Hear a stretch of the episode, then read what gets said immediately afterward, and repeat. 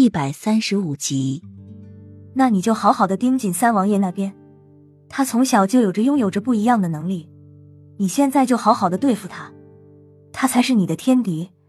至于其他的人不足为奇，本宫会替你铲除一切。去吧。皇后拿着手绢逗着笼子里的金丝雀说：“那儿臣告退。”六王爷退出干清宫时，一个太监飞快的走进来。在皇后耳边低吟了几句，皇后轻哼一声，让她在前殿等我。臣给皇后娘娘请安，皇后娘娘千岁千岁千千岁。莫丞相一袭官服，跪拜在地。不知丞相今日有何要事来报啊？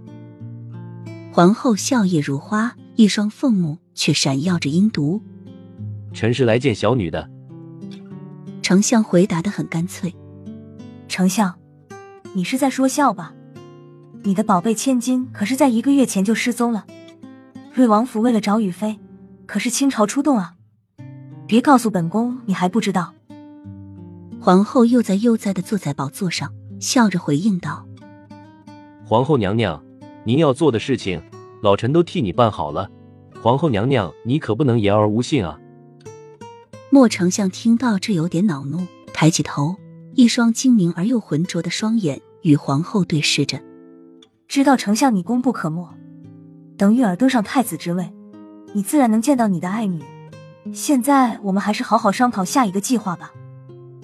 皇后又接着说：“瑞王爷已有数日未上朝，皇上那边似乎有点不满。作为瑞王爷的岳丈，你是不是应该去探望探望你的女婿啊？”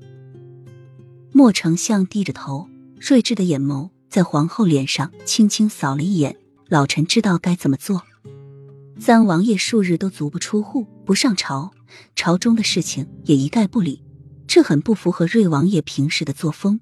皇后娘娘让他去探望瑞王爷，就是想知道瑞王爷是不是真的伤心过度，还是另有所事。